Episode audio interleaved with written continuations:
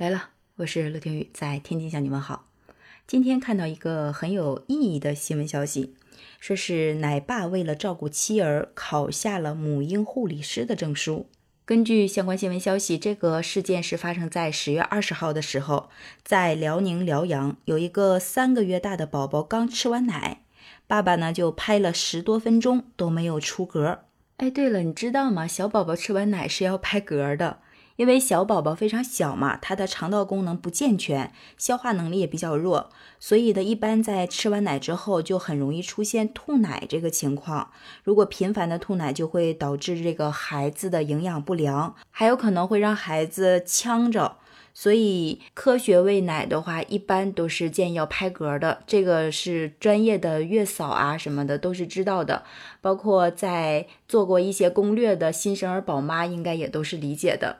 所以这个证书还是不白考啊，宝爸看上去还是非常专业的，但有可能是这个胜负欲啊，十分钟居然还不打一个嗝，宝爸呢就直接亮出了他的母婴护理师证书，说今天我要是拍不出来这个嗝，对不起这个证书，由此呢就逗乐了很多网友，而且宝妈也说。这个丈夫呢，为了更好、更用心的照顾自己和孩子，特意花了半个多月的时间去考取这个母婴护理师的证书。哎，了解到这儿，你的关注点在哪儿啊？你不会想考个证书原来只需要半个月呀？而且男生都可以考下来。说实话，我当时就这样被带偏了，但是还是要回到我们这个主线上来。这个爸爸，我觉得还是很用心的。我们经常遇到一些亲子家庭问题的时候，我们常说父母应该先学习如何做父母，然后再教育孩子。这个爸爸呢，虽然只考了母婴护理师的证书，但足以证明他对这个家庭的用心和对妻儿的爱护吧。我觉得还是很让人感动的。而且我们经常会看到或者听到，无论是在现实生活当中，还是在网上，经常会有人去说，丧偶式育儿、诈尸式育儿、保姆式妻子、守寡式婚姻。所以以此更足以证明吧，这个爸爸 是一个非常好的榜样了，而且他这个科学意识还有执行力也是值得点赞的。那么真心的说哈，为啥网上也好，或者是现实中也好，呃，一定要强调说要父亲带娃呢？我不知道你有没有想过这个问题，或者是你现在家里有没有小宝宝啊？但不管怎样，我觉得这都是人生必经的一个阶段，哪怕是孩子已经长大了，我觉得也值得我们去回味和学习吧。我这里找到的一些相关资料啊，是这样说的：说孩子从两岁开始，儿童和父亲要比和母亲更喜欢在一起游戏，因为父亲呢可以对孩子产生更大的一个安全感，让他得到对外部世界，包括对社会还有人的信心，还有信任，克服对外界的恐惧。所以对他的心理功能的完备起到一个非常大的促进作用。第二呢，就是父亲有助于孩子对于性别观念的形成。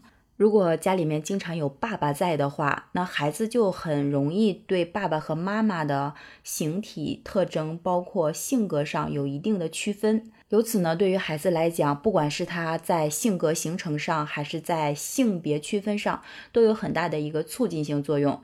而且男性可能更多的是比女性更外放一点吧，所以对他良好的性格形成，包括以后的社交也会有一定的促进性作用。第三呢，就是说科学上的一个研究，培德森、鲁本斯坦等研究发现，父亲与婴儿的交往数量与婴儿的智商有正向的关系。第四呢，就是说父亲和孩子之间的互动，比如说父亲积极参与孩子的游戏，这样呢可以使孩子在同伴当中也比较受欢迎，对孩子的社交地位有一定的促进性作用。我觉得像以上这几点，可以足够证明一个父亲对孩子来讲是非常重要的吧。而且我个人的理解上，不仅仅是对孩子，包括对整个家庭也很重要。因为我身边就会有很多宝妈经常在抱怨她的爱人对她的情绪照顾上有多不体贴，导致她出现抑郁的情况，或者是婆媳之间关系的不和谐情况。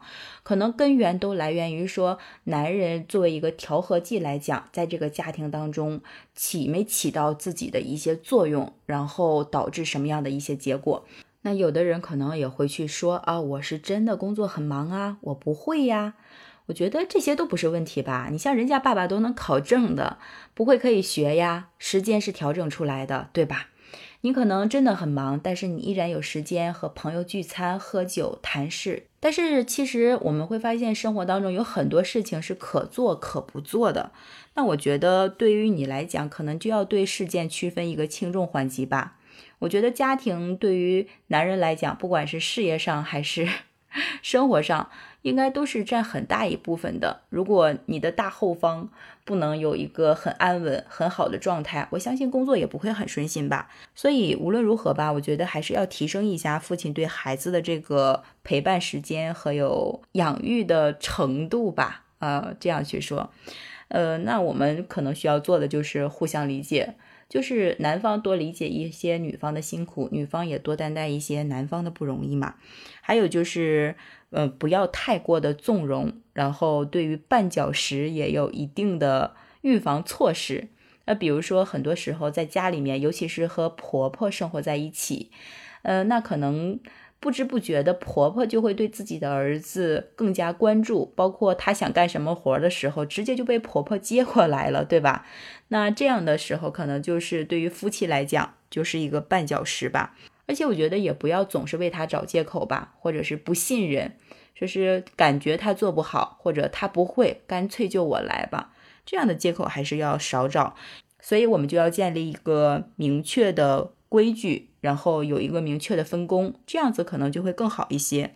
还有就是每个人其实都需要成长和学习，他不可能从零分直接到一百分，在做的过程当中肯定会有很多摩擦和不如意的地方。那这里的话，我们就需要不断的去赞美和鼓励，也不要有太高的要求。但凡说愿意改变的话，总要是给人家一些时间的嘛，对不对？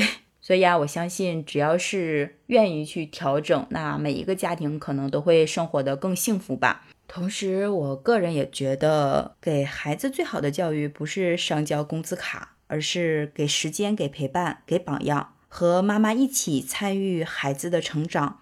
嗯，关键是不管对于爱人来讲，还是对于孩子来讲，被爱滋养才是一个人最硬的底气。爸爸们加油！好了，就聊到这儿。以上观点你认可吗？欢迎在评论区留言。喜欢节目就订阅陆听，给陆听一个好评吧。感谢支持，拜拜。